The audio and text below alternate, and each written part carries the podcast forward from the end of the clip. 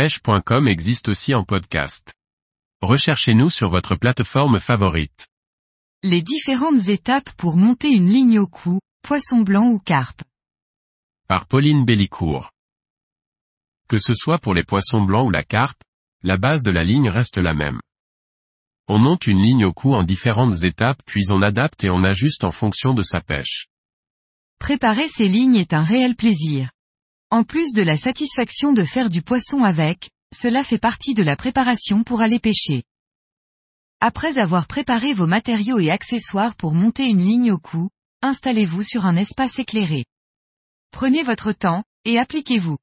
Le résultat est rendu ne sera que meilleur.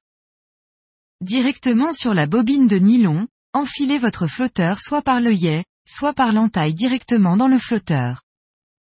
Enfilez trois morceaux de gaine que vous placerez sur la quille, en haut, au milieu et à ras en bas. Pour placer vos plombs correctement, il existe des pinces ou des petits accessoires dans le commerce qui permettent de refermer les plombs facilement. Disposez vos plombs afin d'avoir un plomb de touche, et 30 cm plus haut en général votre masse de plomb. C'est-à-dire que vous regroupez vos plombs côte à côte. Il est important d'avoir les plombs le plus alignés possible.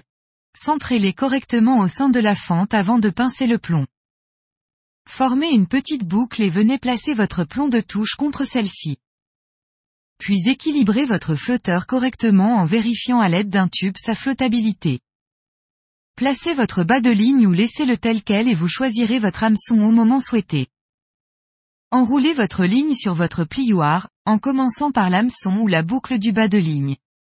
Au niveau du flotteur, placez-le correctement sur le plioir dans la partie profonde. Ainsi il sera protégé et évitera choc et casse. Réalisez le nombre de tours nécessaires de nylon selon la longueur souhaitée. Soit vous connaissez la hauteur d'eau de votre lieu de pêche, soit vous mettez un peu plus, et recouperez en fonction de votre bannière sur place. Pour finir, Concevez une boucle finale.